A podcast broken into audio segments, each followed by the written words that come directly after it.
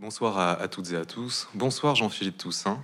Merci d'avoir accepté notre invitation ce soir à venir nous présenter deux livres, deux livres pardon, parus conjointement en cette rentrée 2023. Euh, une nouvelle traduction de la char nouvelle de Stephen Zweig, connue dans ses nombreuses traductions sous le nom du joueur d'échecs, et que vous avez choisi d'appeler sobrement Échec, et un livre assez singulier, ou tout au moins assez inattendu dans votre livre, dans votre œuvre littéraire, L'échiquier, qui n'est pas un texte romanesque, mais une proposition littéraire à une tentation autobiographique. Alors, dès l'incipit du livre, L'échiquier, vous présentez au lecteur les conditions dans lesquelles ce livre a été écrit par cette phrase J'attendais la vieillesse, j'ai eu le confinement. Il y a un an, nous vous avions reçu ici même pour un livre publié aux éditions de Robert. C'est vous l'écrivain, une titre issu d'une phrase euh, prononcée par Jérôme Lindon, votre éditeur chez Minuit.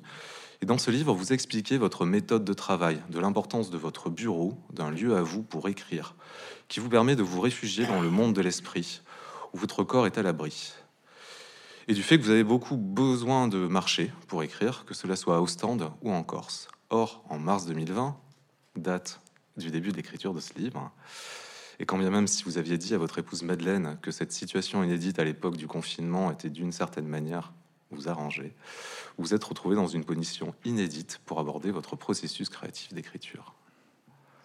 Oui, c'est vrai, c'était euh, très inattendu, euh, mais je ne suis pas le seul à avoir vécu cette situation. Euh, dès mars 2020, je me suis rendu compte que beaucoup de choses qui étaient prévues allaient sans doute être annulées. Et je venais à ce moment-là terminer un roman qui s'appelle Les émotions, et je n'avais absolument aucun projet littéraire en cours. Et il y a une chose que j'ai toujours vraiment craint, dont j'ai eu peur ou dont j'ai peur, c'est le désœuvrement. C'est, si je n'ai rien le matin quand je me lève, euh, je me sens pas bien. Donc je me suis dit là, euh, j'ai pas de projet littéraire et tout ce que j'avais prévu, tous les voyages vont être annulés. Donc je me suis dit il faut agir et il faut que je trouve quelque chose à faire. Et je me suis souvenu de, ce vieux projet que j'avais de traduire la, nouvelle de, Zweig, Shark Novel. Et euh, je me suis dit, mais ça suffit pas comme projet, il faut étoffer encore. Je me suis dit, bah, peut-être je vais écrire un, essai sur la traduction, mais ça suffit pas encore, il faut vraiment m'occuper. Et je dis, bah, le matin, je vais commencer un livre, et ce, ce, livre qui est devenu l'échiquier, au départ, était plutôt une sorte de journal, euh, avec l'idée de euh, parler du journal de, la crise sanitaire, de la pandémie, du journal de ma traduction, et puis petit à petit de voir peut-être aussi ce que ce livre pas prévu allait devenir. Et en fait, c'est ça qui a, qui a pris le pas. C'est un peu la curiosité que j'avais moi-même de regarder qu'est-ce qui pouvait s'écrire euh, lorsque je commençais un texte dans des conditions très différentes de d'habitude. Parce que quand j'écris d'habitude, je m'éloigne de Bruxelles, j'écris en Corse ou à Ostende.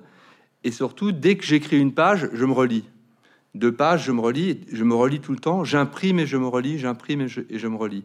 Et là, très vite, euh, puisque la situation sanitaire était telle, euh, je pouvais même pas imprimer parce que j'avais pas de d'encre, j'avais pas de cartouche d'encre au bout d'un moment. Et donc, euh, il s'est passé cette chose vraiment étonnante pour moi d'écrire tous les jours et de ne pas imprimer et donc de ne pas relire. Et donc j'avançais, j'avançais, j'avançais. Donc ce livre a été écrit dans des conditions euh, tout à fait euh, inhabituelles pour moi. Parlons-en justement de cette méthode d'écriture avant de venir justement à, l'objet. C'est un livre qui a été écrit en quatre mois pendant le confinement, vous venez de le dire, sur lequel vous êtes revenu après un long travail, donc une méthode totalement inédite pour vous. c'est un livre extrêmement plaisant à lire. Euh, même s'il aborde des sujets qui peuvent paraître euh, au public non spécialiste euh, un peu compliqués, ou l'introduisent de manière très très limpide et agréable. Et de cette apparence simplicité, et le résultat quand même d'énormément de, travail. Vous expliquez d'ailleurs dans, dans cette méthode, alors c'est page 35, où vous expliquez que justement, au moment où vous relisez les épreuves des émotions, vous euh, changez en fait une virgule de place, vous demandez à votre éditeur. Est-ce que vous pouvez nous lire justement ce passage? Alors c'est la fin de la page 35 euh, jusqu'au début de la page 37.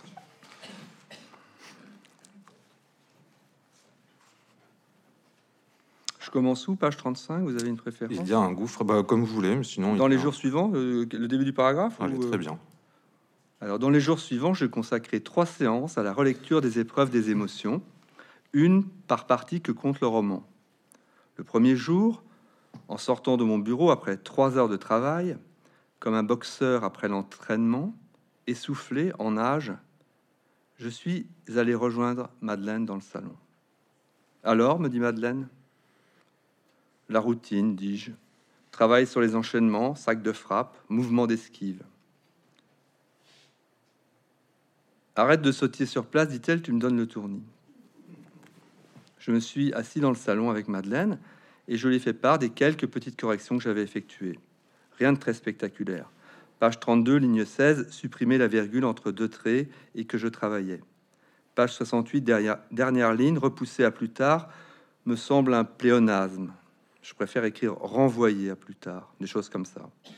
Il y a un gouffre, évidemment, un contraste abyssal entre le soin scrupuleux qu'on prend pour remplacer un mot ou déplacer une virgule et le résultat à peine visible qui en ressort quand on observe le résultat de l'extérieur. C'est peut-être dans les pages que j'ai écrites sur Musset que je le mieux décris ce qu'est l'écriture. Cette délicieuse affaire qui échappe en général totalement aux non-initiés, qui croient qu'écrire des livres, c'est inventer des histoires, nouer des intrigues, créer des personnages, alors qu'écrire, au quotidien, c'est régler sans fin des problèmes infinitésimaux. Et là, je fais une citation d'un roman ancien. Déjà, un début de phrase m'était venu en chemin en revenant du parc. Je me répétais la phrase mentalement, mes doigts s'apprêtaient à la taper sur le clavier. Quand Musset, abordant dans sa nouvelle, non, ça n'allait pas. Abordant n'allait pas. Je levai la tête et regardai le plafond. Évoquant, peut-être? Non. Évoquant n'allait pas non plus. Quand, par contre, me semblait assez bon. Quand était irréprochable, je trouvais.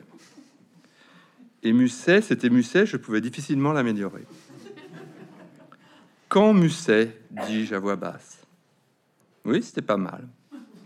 Je me relevai, fis quelques pas dans mon bureau, ouvrit la porte du balcon et me rendis pensivement sur la terrasse. Quand Musset, répétai-je à voix basse. Non, rien à dire, c'était un bon début.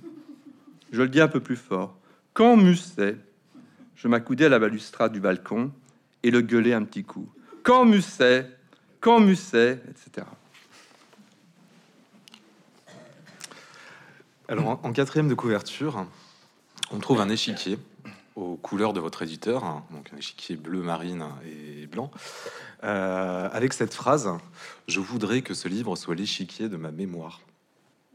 Alors, cette forme de l'échiquier va donner lieu dans votre livre à une contrainte toulipienne que vous empruntez à Georges Perec, qui est la polygraphie du cavalier. Est-ce que vous pouvez nous en dire plus et nous raconter comment vous est venu ce motif de l'échiquier? Oui, alors une toute petite précision. Euh, c'est vrai que j'ai écrit pendant quatre mois un peu au fil de la plume, si je puis dire, même si c'est pas une plume, c'est un ordinateur, Euh, et j'ai accumulé beaucoup, beaucoup euh, de pages. Et ensuite, j'ai retravaillé pendant deux ans. Et, et- la structure du livre telle qu'elle est aujourd'hui, telle que le livre est publié, ne m'est pas apparue tout de suite. Et donc, c'est un travail au, milieu de ces deux ans que j'ai compris à un moment quel pouvait être le début du livre. Et le début du livre, en réalité, c'est euh, un moment de ce confinement à Bruxelles où je sors de chez moi, je me promène et je repasse rue américaine où se trouve mon école primaire, mon ancienne école. Et je pousse le hall, je pousse la porte euh, de l'école et je découvre le hall d'entrée. Et c'est un hall d'entrée dallé de noir et de blanc. Et je me rends compte pour la première fois qu'il a des allures d'échiquier. Et je suis là, face, me semble-t-il, à l'échiquier de ma mémoire. Et en fait, je me dis, c'est ça, ce sera là, c'est le présent de ce livre, c'est le présent infini de ce livre, c'est la structure de ce livre. Et en fait, c'est le carré, le damier de l'échiquier qui est devant moi. Et à partir de ce présent-là, je peux en quelque sorte me promener de case en case et évoquer des moments de mon enfance, des moments de mon adolescence, des, les relations avec mes proches, mon père, ma mère, des, amis disparus, etc. Et en réalité, le, la structure du livre se trouve sous mes yeux. Alors pour avancer là-dedans, je n'allais pas faire euh, case 1, case 2, case 3, quelque chose de, trop rigide. J'aimais cette idée un peu de, promenade ou de vagabondage. Et je me suis souvenu de la, structure de, la vie mode d'emploi, où Pérec reprend euh, ce qu'on appelle le problème de la, polygraphie du cavalier, qui est un, exercice mathématique assez coton. C'est que vous prenez un cavalier d'échecs d'une case, et à partir de là, vous allez de case en case, et vous traverser les 64 cases sans jamais repasser sur la même case. Donc c'est possible, c'est très difficile, mais c'est possible. Et cette polygraphie du cavalier, en fait, a inspiré euh, la méthode, c'est-à-dire ce, côté euh, promenade. J'allais, en quelque sorte, de case en case, et, et ça m'intéressait parce qu'à la fois, il y avait une structure assez géométrique, assez rigoureuse, mais en même temps, et c'était très important pour moi, non contraignante. C'est-à-dire, je ne voulais pas me laisser euh, emprisonner par, cette structure-là. Je voulais qu'il y ait une sorte de liberté, et cette liberté, je dirais, je l'avais eue moi-même dès le départ, puisque j'ai écrit pendant quatre mois de façon la plus libre possible. Et je voulais que, que, cette liberté que, que j'ai eue pendant les quatre mois de, de ce premier jet, elle demeure dans le résultat final. Et donc finalement, c'est une sorte de dialectique entre quelque chose de très rigoureux et de quelque chose qui était très libre au moment où je l'ai écrit. Oui, parce que les parties sont assez inégales en taille. Ça peut aller de la simple phrase jusqu'au euh, paragraphe, en paragraphe, au chapitre d'une dizaine de pages. Hein. Non seulement, euh, en effet, c'est non seulement ça, mais également les sujets sont très différents. Mm. Il m'arrive de passer du coq à l'âne, il, m'arrive de passer de période en période. La, la structure, elle est pourtant rigoureuse puisqu'il y a ce présent euh, chronologique du confinement. le lecteur est, en quelque sorte presque derrière mon épaule et, suit ce qui se passe pendant que j'écris. Ça, c'est le présent de, l'écriture. Et en même temps, je, la promenade sur cet échiquier de ma mémoire va un peu dans tous les sens et n'est pas du tout aussi euh, rigoureux. Il y a un côté assez félinien à qui vous rendez hommage d'ailleurs, euh, et on pense évidemment à 8 et demi à la lecture de ce livre, parce que 8 et demi est un film sur un film en train de se faire. Et en lisant l'échiquier, on a l'impression, en tant que lecteur, en tout cas dans un premier temps, d'assister à l'écriture du livre quasi en temps réel euh, au moment de la, lecture. Comment. Est-ce que c'est une idée qui vous est venue euh, naturellement ou qui est venue à un certain moment? Et euh, surtout, comment arrivez-vous à jongler avec justement cette apparence simplicité et cette limpidité? Bah C'est un très grand défi. C'est-à-dire qu'il y avait cette idée de, me dire, le livre que vous lisez, en réalité, je vous prends un témoin, je, vous invite à lire derrière mon épaule en quelque sorte. Vous, vous, je vous montre comment j'écris. Et, ça, euh, en réalité, cette, cette, liberté, je, l'ai acquise dans cette idée de premier jet, puisqu'il y, avait cette énergie, cette vitesse, cette fluidité. Et après, tout le travail, il, il, est venu après ça, et après, c'est un travail euh, habituel de, de l'écrivain. Fellini, c'était très important de le, de le convoquer, si je puis dire. Il y, avait beaucoup de gens, que, beaucoup d'auteurs que j'ai convoqués euh, dans ce livre, puis certains ne sont pas restés. Mais Fellini, ça m'importait beaucoup, justement parce qu'il y avait cette idée de 8 et demi, qui est, qui est un des films, un de mes films préférés. Et, euh, et surtout, ce qui me plaisait dans, dans 8 et demi, c'est Fellini qui, qui, qui raconte euh, qu'à un moment, alors que le film était déjà en préparation, il avait perdu son sujet. Il savait plus quel était le, film qu'il était en train de faire. Et à un moment, il, y a eu une petite lampe qui s'est allumée. Il a dit, mais c'est ça le sujet. C'est l'histoire d'un cinéaste qui ne sait plus quel est le, film qu'il est en train de faire. Et cette idée-là, en réalité, qui n'était pas exactement que j'avais perdu le sujet, mais que je ne savais pas exactement tout au long de l'écriture de ce livre quel était le sujet de ce livre et comment tout au long de l'écriture de ce livre, le sujet était en train de bouger et de, se mouvoir de, quelque chose qui était plutôt une, chronique du confinement, une réflexion sur la littérature, devenait de plus en plus euh, une autobiographie, ou en tout cas la tentation autobiographique était toujours plus importante. Euh, c'était important pour moi de le souligner et de faire appel à, à Fellini. Il y a un autre grand maître que vous convoquez, c'est Nabokov, et sur lequel vous rendez hommage surtout à la précision et au sens du détail. Alors Nabokov a, toujours été euh, un de mes maîtres. Euh, je le rappelle d'ailleurs, je dis que je lisais Roi Dame Valet pendant que j'écrivais la salle de bain.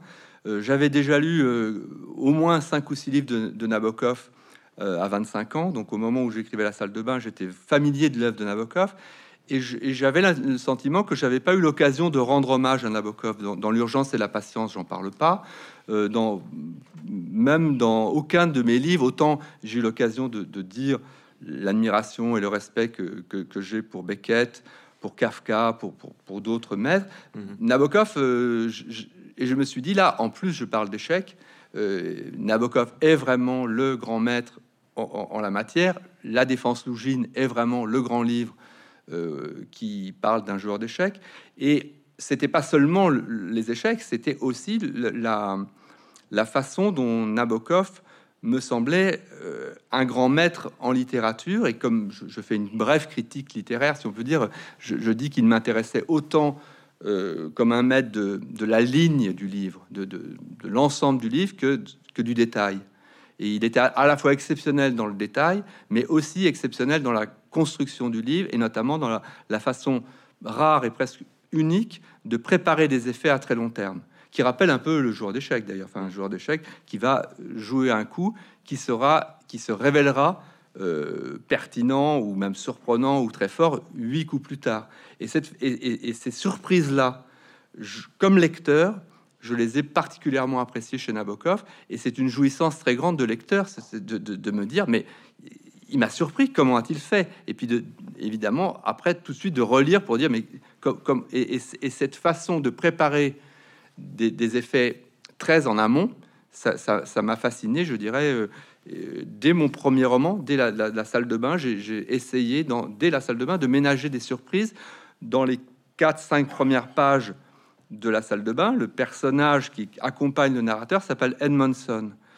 Je crois qu'on peut le dire à présent, Edmondson est une femme, mais rien ne le dit au départ, et, les tout premiers lecteurs du livre ne savaient pas si Edmondson était une femme ou un homme. Et il y avait, cette surprise. Et, ça, c'est des choses que j'aime. Il y a plusieurs dans la salle de bain. Il y a aussi le fait que je cache assez longtemps le fait que le, narrateur prend le train, s'éloigne et en fait va à Venise. Mais Venise n'est jamais nommée. Hmm. Et ce sont des effets comme ça qui, sont des, leçons euh, nabokoviennes.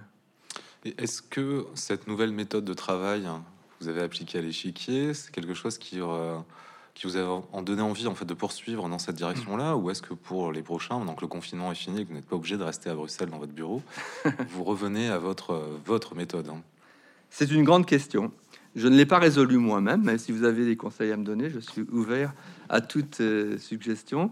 Euh, ce que le confinement a interrompu pour moi, c'était le troisième volet d'un cycle romanesque mhm. que j'avais commencé avec la clé USB et les émotions, un cycle bruxellois ou européen. Et je m'apprêtais en 2020 à, réfléchir, à faire des entretiens préparatoires pour, pour écrire ce troisième volet. Ça a été complètement interrompu et je ne sais pas si je vais le reprendre, euh, mais c'est pas exclu. Oui, d'autant que entre temps, vous avez sorti d'autres ouvrages, hein, à la disparition du paysage, qui avait peut-être été écrit avant, l'instant précis où Monet euh, rentre dans son atelier, qui est sorti l'année dernière. Et donc l'échiquier et cette euh, nouvelle traduction du joueur d'échecs. Est-ce que vous pouvez nous expliquer Alors, vous avez dit que c'était un vieux projet en fait que vous avez, en, eu en tête. Ce que vous expliquez dans, dans l'échiquier, en fait, c'est que dans cette méthode d'écriture, vous vous êtes bloqué en fait des heures pour la traduction. Mais comment, en tant qu'écrivain, dont c'est votre première traduction, en tout cas à mes connaissances, on s'adapte à cette contrainte de la traduction de l'allemand bah, Le mot contrainte est très euh, juste. Euh, je, n'ai jamais écrit avec une telle contrainte. Mais, j'emploie le mot écrire aussi, parce que traduire, il y, a cette part d'écriture. Le texte que qu'on lit, c'est un, à l'arrivée, c'est un texte en français. Mhm. Et donc, si je l'écris euh, en français, c'est un travail d'écriture. mais là, la contrainte, elle est euh, inégalable. En fait, il y a le texte allemand. Je suis obligé de tenir compte du texte allemand, même si des idées me viennent, je peux pas transformer le texte allemand. Donc c'est une façon euh, très euh, intéressante, très curieuse. Et après y avoir réfléchi, j'en suis venu à, à, cette idée de dire que ce qu'il faut viser, c'est une, une double fidélité, mais une double fidélité contradictoire, c'est-à-dire à la fois être fidèle au texte d'origine, texte de Zweig, et aussi être fidèle à moi-même. Et donc c'est un peu la tension entre ces, deux fidélités qui, qui, serait... Euh, euh, oui, c'est ça, c'est à, cette aune qu'il faut juger de la réussite de, de ma traduction. Est-ce que vous pouvez nous expliquer le choix du titre? Euh, puisqu'il existe déjà beaucoup de traductions en fait, du joueur d'échecs qui garde ce titre du joueur d'échecs et euh, sur lequel vous, euh, avez décidé donc de le changer, mais ça fait aussi écho au premier livre que vous avez écrit qui n'a jamais été publié. Alors absolument. Donc la, la char nouvelle, littéralement char c'est échec, nouvelle c'est nouvelle, donc nouvelle des échecs, a été traduit en français pour la première fois par Jacqueline Desgouttes sous le titre Le joueur d'échecs. C'est d'ailleurs un très bon titre et euh, c'est un très bon titre. Le, texte était connu comme ça, et en 2013, lorsque euh, l'œuvre de Zweig est passée dans le domaine public, il y a eu de très nombreuses nouvelles traductions, et la plupart des traducteurs ont gardé le titre Le joueur d'échecs. Et je dirais, même moi, quand j'en parle, pour ne pas compliquer, euh, je dis le joueur d'échecs. il n'empêche que dès que j'ai commencé ce projet, je me suis dit, c'est char novel, c'est justifié de l'appeler échec, mais surtout échec, c'était le titre du premier roman que j'ai écrit, et vraiment du premier roman qui n'a jamais été publié, que j'ai écrit avant la salle de bain, mais sur lequel j'ai passé énormément de temps, euh, dont j'ai écrit peut-être 8, 9, 10 versions, euh, des versions euh, à la première personne, à la troisième personne, au présent, au passé. Donc j'ai fait mes gammes avec échec. Et donc c'était mon mon vrai premier roman pour moi. Et donc c'est vrai que en décidant à ce moment-là, en mars 2020, de consacrer beaucoup de temps euh, à ce projet qui s'appellerait Échec, à la fois euh, c'était un geste fort vis-à-vis de Zweig, c'est-à-dire de dire je, vais consacrer du temps à l'œuvre de Zweig, en particulier à cette nouvelle-là qui me fascinait parce que elle parlait d'échecs en particulier. Mhm. Mais c'est au-delà de ça, j'ai quand même choisi Zweig et il y avait déjà, j'avais déjà euh, souligné que Zweig avait un lien assez fort avec mon père.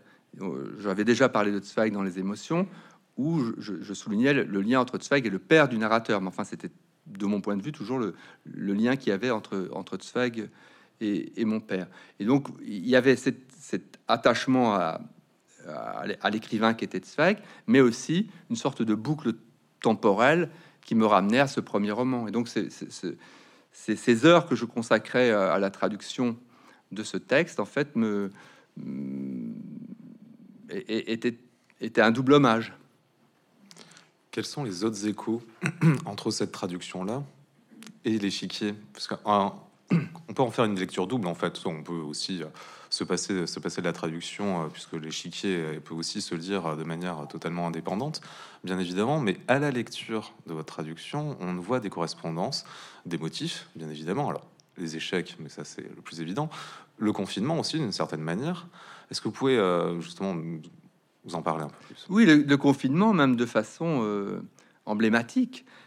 Pendant le confinement, alors que j'avais déjà commencé depuis deux mois et ça n'avait rien à voir, c'est pas du tout parce que la nouvelle de Zweig évoquait le confinement que je l'ai choisi, mais alors que ça faisait déjà deux mois que je, travaillais là-dessus, j'ai vu, je ne sais pas si c'est dans le Nouvel Observateur ou dans un magazine, les grands livres de confinement. Et parmi les grands livres de confinement, le joueur d'échecs. Et en effet, euh, ça saute aux yeux. Mais c'était pas du tout pour ça que je l'avais euh, choisi. Mais évidemment, euh, on a là un confinement exemplaire, puisque le, un des personnages de, la nouvelle, le docteur B, est prisonnier de, la Gestapo et il est retenu dans une chambre d'hôtel où il n'y a absolument rien. Il est dans, confronté à un vide total, il n'y a aucun objet, il n'y a, absolument rien à faire, il est euh, dans, confronté au vide, au néant le plus absolu. Et donc, c'est un, des moments euh, très forts euh, de la nouvelle, c'est que ce, néant, ce vide, de temps en temps, est interrompu par euh, le fait qu'on vient le chercher pour, les interrogatoires. Et les interrogatoires, en plus, n'ont pas lieu immédiatement, on le fait encore attendre deux heures, trois heures devant la porte. Et un jour qu'il attend devant la porte, il s'aperçoit que les, il y a les manteaux de ces, de ces tortionnaires qui sont accrochés à un porte-manteau. Et comme il n'a même pas le droit de s'asseoir pour attendre, il est debout et il s'approche et il se rend compte que dans la poche d'un de ses manteaux, il y a un renflement. Puis s'approche encore et il se dit, mais c'est un livre. Il y, a, une page magnifique, dommage au livre, un livre.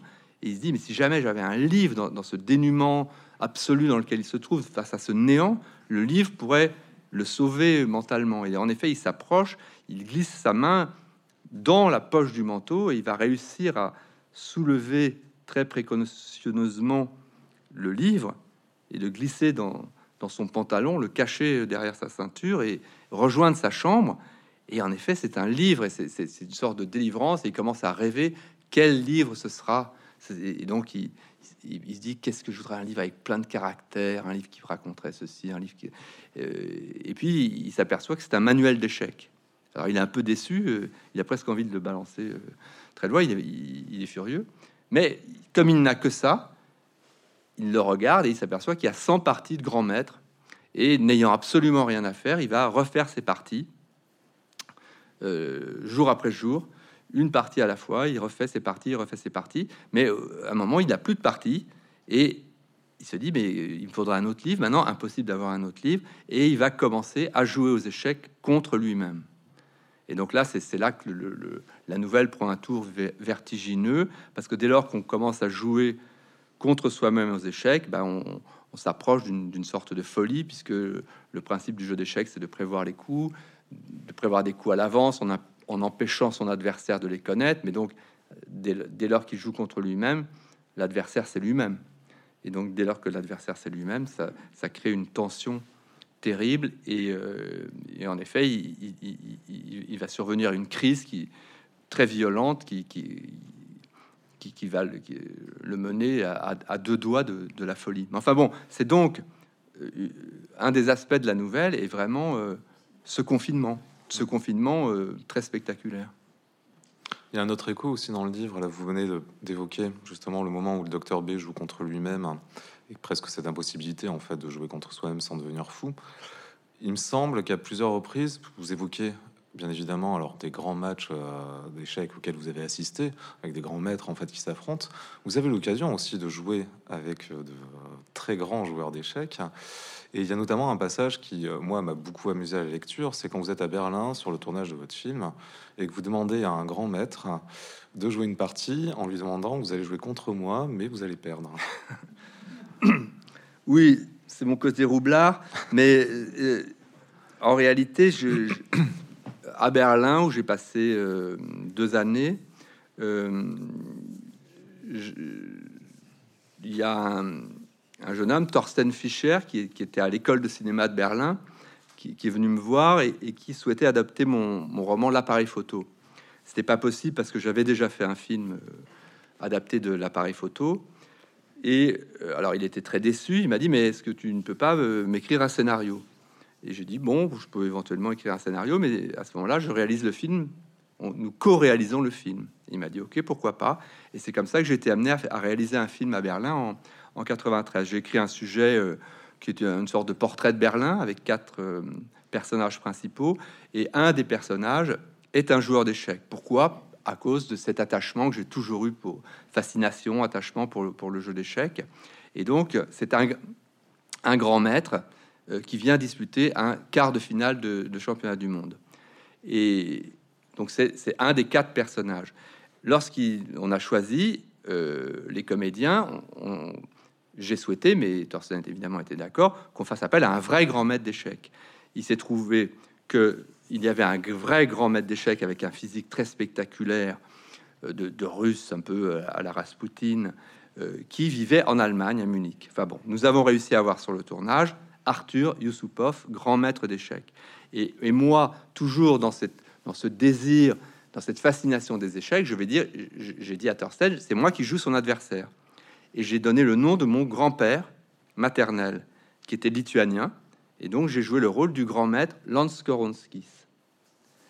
Et en effet, dans le scénario, je n'y peux rien, c'était marqué que c'est le grand maître Lans Koronskis qui gagnait face au grand maître Yusupov. Et quand j'ai expliqué ça à Yusupov dans le salon de mon appartement, j'ai compris qu'il était un peu euh, sceptique.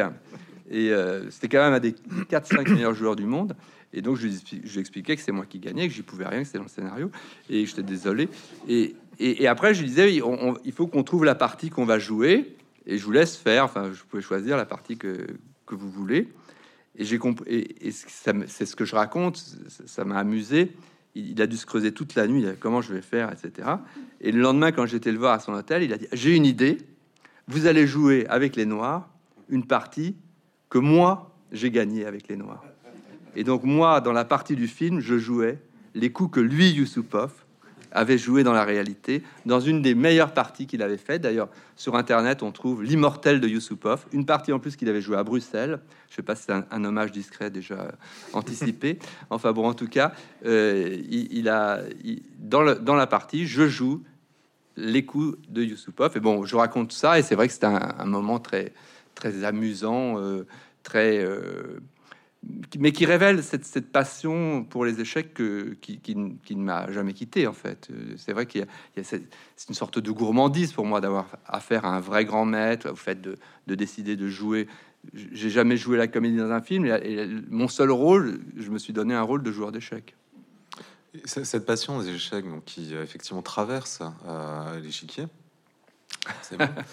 Euh, elle, est, elle est nourrie en fait de, plusieurs éléments et on le découvre ben, avec vous à la lecture. Alors, c'est quand même un, roman. J'aimerais revenir sur cette, notion justement de tentation autobiographique, euh, puisque déjà, c'est, comme vous l'avez déjà dit, euh, ce n'est pas un texte qui est chronologique. Il y a quand même une géographie de votre mémoire en fait qui est mise en place. enfin, un terme d'ailleurs que vous abordez. Hein, vous disiez que vous vouliez évoquer la géographie de votre mémoire. Euh, dans l'urgence et la patience, donc euh, un texte publié en 2012, vous écriviez de la même manière qu'il faut plusieurs centaines de kilos d'arbustes aromatiques pour produire par distillation un flacon d'essence de romarin, il faut beaucoup de vie réelle pour obtenir le concentré d'une seule page de fiction. Vous écrivez ce texte euh, de tentation autobiographique à un âge qui est le vôtre, une soixantaine d'années, ce n'est pas sans rappeler le moment où les auteurs du nouveau roman commencent aussi, après avoir dynamité les codes euh, justement de la littérature, euh, d'arriver d'une certaine manière aussi à l'autobiographie, ou en tout cas au récit d'inspiration autobiographique. Et je m'égare un peu dans ma question, mais, je vais vous répondre si vous voulez. ma réponse est prête. je me suis, je me suis beaucoup interrogé sur cette question autobiographique. C'est vrai que euh, jamais je, n'aurais dit je vais tiens ce matin je vais commencer mon autobiographie ou je vais commencer une autobiographie c'était quelque chose auquel je, ne pensais pas du tout mais par contre c'est pour ça que j'emploie l'expression tentation autobiographique c'était de me dire que je pense que tout écrivain s'interroge un jour ou l'autre sur l'autobiographie. En même temps, c'est vrai que l'autobiographie, c'est quelque chose qui est généralement un, peu, on raconte sa vie, donc on s'intéresse un, peu moins à la forme. Et donc, c'est vrai que les, grands écrivains formels qui font une recherche sont, moins attirés par ça. Et, les exemples, les auteurs du nouveau roman n'écrivaient pas leur autobiographie. Sauf que, en effet, à un certain âge, autour de 60 ans, justement, euh, Alain Robbe-Grillet a commencé les romanesques, trois romans autobiographiques. Nathalie Sarraute a écrit Enfance. Bon, tout ça, j'ai pensé et je me suis dit, mais en fait, ce qui serait intéressant, c'est c'est pas d'écrire une autobiographie, c'est d'écrire un livre où je me demande ce que j'aurais écrit si j'avais dû écrire une autobiographie. C'est se poser la question de l'autobiographie aussi. Et c'est ça, je pense, qui, est intéressant. C'est euh, finalement d'essayer de, trouver une forme. Euh, parce que c'est toujours ça que j'ai fait. C'est de trouver une forme qui soit euh, nouvelle, ou, en tout cas nouvelle pour moi, et qui puisse convenir à, aux propos. Et c'est vrai que j'ai pas trouvé tout de suite la forme de l'échiquier. Mmh. Mais dès lors que j'ai trouvé la forme de l'échiquier, je me suis dit que cette, cette, cette promenade, dans, dans, ce cadre justement extrêmement géométrique, euh, mais qui est presque un leurre, parce que le livre n'est pas aussi géométrique que ça. Le livre est une promenade en fait.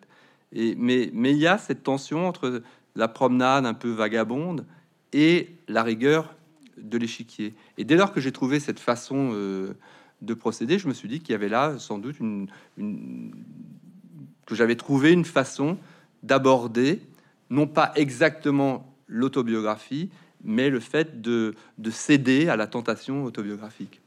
Et c'est ce à quoi je voulais en venir, justement, parce qu'à la fin de, l'échiquier, page 236, après avoir raconté les circonstances dans lesquelles vous avez rencontré la femme de votre vie, Madeleine, euh, vous terminez un chapitre, un paragraphe dans sens d'humour, en disant Je ne vais quand même pas vous raconter ma vie. Et à ce moment-là, on comprend que ce texte-là, pour lequel on a l'impression de presque vous mettiez à nu euh, complètement, euh, prend une tournure un peu différente et remémore la lecture dans notre propre mémoire à un moment, on se rend compte de la pudeur en fait qui traverse ce texte-là. Il est beaucoup question des absents. Votre père, donc vous expliquez enfin l'importance qu'il a eu dans votre euh, possibilité à devenir écrivain, parce que jusqu'à présent, vous, vous avez dit que c'était la lecture de Crime et Châtiment euh, à l'arrivée de la vingtaine, en fait, qui vous avait donné l'envie et en tout cas l'étincelle pour, pour écrire. Et là, vous expliquez que, à défaut de pouvoir battre votre père aux échecs, euh, il vous avait quand même donné l'autorisation, de manière tout à fait anodine, à travers une conversation, d'écrire. Avant de vous l'évoquer, mon père, euh, je voudrais dire un mot sur la pudeur. Euh, c'est vrai que c'est là encore, c'est un peu antinomique, c'est-à-dire que d'aborder l'autobiographie et de rien vouloir dire, il y a un problème. Enfin, et, et, c'est pas c'est pas le contraire de ce que j'avais envie de faire. Enfin, c'était à la fois euh, de, cette, réticence, elle, était là, et en même temps, euh, je voyais bien l'intérêt euh, qu'il y avait d'aller au-delà de cette réticence et de, dire des choses personnelles ou, ou, qui me touchaient. Que, que, je, que je n'avais normalement pas envie de dire ou pas spécialement envie de dire ou pas spécialement envie d'évoquer et que si j'allais dans cette direction-là, il y avait peut-être quelque chose d'intéressant à, à, découvrir. Et donc cette tension-là euh, entre la, réserve, la réticence, la pudeur et le, fait de raconter ma vie, euh, je pense elle, elle est au cœur de, ce projet. Alors sur mon père, en effet, mon père est aussi au cœur de, l'échiquier. Euh, il, s'est trouvé que nous avons fait des parties d'échecs ensemble lorsque j'étais adolescent, et même un peu plus qu'adolescent, et en particulier au Portugal, où je pense que j'avais une, vingtaine d'années. Et l'été au Portugal, je jouais aux échecs avec mon père. Je raconte longuement ce passage-là parce que, en fait, avec le recul, euh, il m'était apparu que mon père m'interdisait de le battre aux échecs m'interdisait, je dis symboliquement. Il, ne me l'a pas dit ouvertement, il m'a pas convoqué en disant t'as pas le droit de me battre aux échecs, mais tout dans son attitude montrait que c'était quelque chose qui n'était pas concevable, que à cause de la force symbolique des échecs, lui était le père, moi j'étais le fils, donc c'est lui qui gagnait. C'est comme ça que les choses devaient être. Et, c'est en tout cas comme ça que je l'ai ressenti, et je pense que d'ailleurs, en effet, je l'ai pas battu. Euh, et c'était quand même quelque chose qui me semblait euh, curieux, qui méritait un examen, une réflexion, d'autant que je me suis dit, mais ok, sur les échecs, il m'interdit de le battre, mais qu'est-ce qui se serait passé si, dans son domaine à lui, qui était la, littérature, c'était un grand journaliste, c'était un, écrivain, il m'avait de la même façon interdit symboliquement d'écrire. Si, tout dans son attitude m'avait dit euh, la littérature c'est mon domaine, toi, tu n'écris pas, euh, fais ce que tu veux, mais ne viens pas euh, dans mon domaine. Il aurait très bien pu faire ça. Et comment j'aurais réagi? Donc ça, c'est une question qui a traversé aussi le, certains passages du livre. Et euh, j'ai repensé à une, soirée au Portugal, un soir d'été où on, mangeait du, poulet au restaurant, poulet portugais, et vino verde une soirée comme ça très agréable et, une phrase un peu légère qu'il a dite, enfin tout à fait qu'il a dit à la légère. Ah, moi j'aimerais bien que mon fils devienne écrivain. il a dit ça Et en, et, en fait, cette phrase-là, je l'ai, je l'ai retenue. Et je l'ai retenue et, j'y ai vu comme une, une autorisation tacite. Alors, vous voyez, il y a le côté symbolique et puis le côté tacite, mais finalement, euh, ça m'a amené à cette réflexion que c'est une des phrases du livre, c'est que je n'ai pas eu la vocation, j'ai eu la permission. Mmh. Vous parlez beaucoup de votre père depuis la clé USB, en fait, depuis son décès.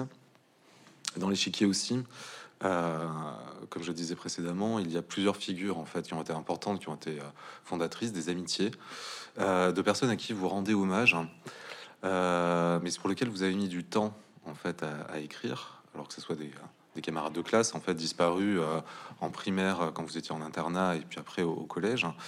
Et puis surtout un, ami pour, lequel vous avez été très proche, pour lequel il vous a fallu 25 ans en fait pour l'évoquer.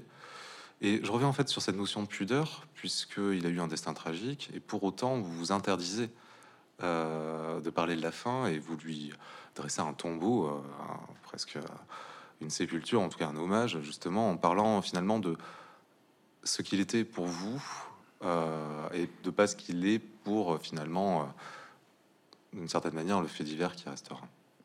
Oui, ce, livre donc qui s'est construit euh, pour moi euh, entre mars et, juillet 2020.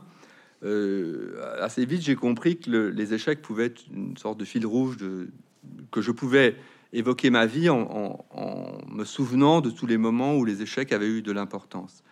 Et il y, avait, il y a eu un moment de ma vie où, beaucoup de choses se sont nouées, qui, a suivi juste mes études. J'ai fini Sciences Po euh, en 79 et puis pendant un an, un an et demi, je, ne faisais rien. Euh, je faisais plus d'études, j'avais pas encore d'activité professionnelle, je, n'écrivais pas encore. Mais c'est à, à, ce moment-là que j'ai commencé à écrire. C'est à ce moment-là que j'ai commencé à jouer aux échecs assez euh, sérieusement. C'est à ce moment-là que j'ai rencontré ma femme. Enfin, c'est une sorte d'année euh, un peu charnière que j'évoque longuement. Et, à ce moment-là, à cette époque-là, je suis devenu ami avec euh, Gilles Andruet, qui euh, est, devenu champion de France d'échecs en 1988 et qui, comme vous l'avez dit, a eu un destin tragique puisque en 1995, il a été assassiné. Et depuis 95, je,